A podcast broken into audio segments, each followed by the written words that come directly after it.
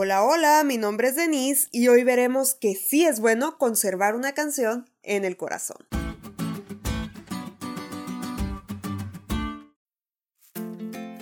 Vuelvo al génesis de las convicciones que tiempo atrás me formaron. Vuelvo tras el eco de melodiosos cantos que acariciaron mi alma. Ese es un fragmento de un poema que Dios me permitió escribir hace aproximadamente 12 años. Como muchos ya saben, me salí de la iglesia a la edad de 15 y un sábado por la tarde entre nuestras diferentes actividades seculares, mi familia y yo de la nada empezamos a cantar himnos.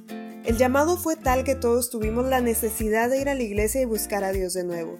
Tristemente no seguimos yendo, pero recuerdo bien que los cantos siempre me hacían bien y los recordaba constantemente, más aún que cualquier sermón que había escuchado hasta entonces.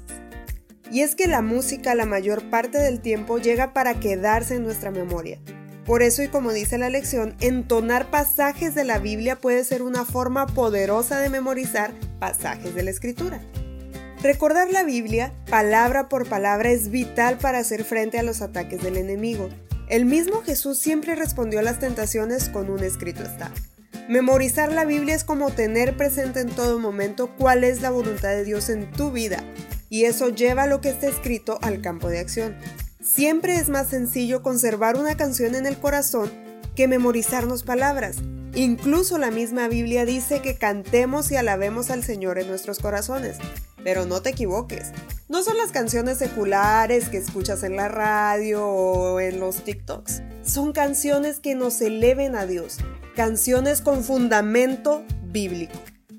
Debo reconocer que hoy en día cuando me llegan pensamientos que intentan alejarme de Dios, entono cantos con base bíblica que me acercan a Él y que me hacen recordar su voluntad y mi propósito de estar aquí. Por eso es importante que las canciones que haya en tu corazón sean todas para recordarte la voluntad de Dios y que ellas siempre te hagan volver a Él porque te revelan la verdad escrita en la palabra de Dios así como aquellos himnos que mi familia y yo entonamos un sábado por la tarde y nos hicieron volver.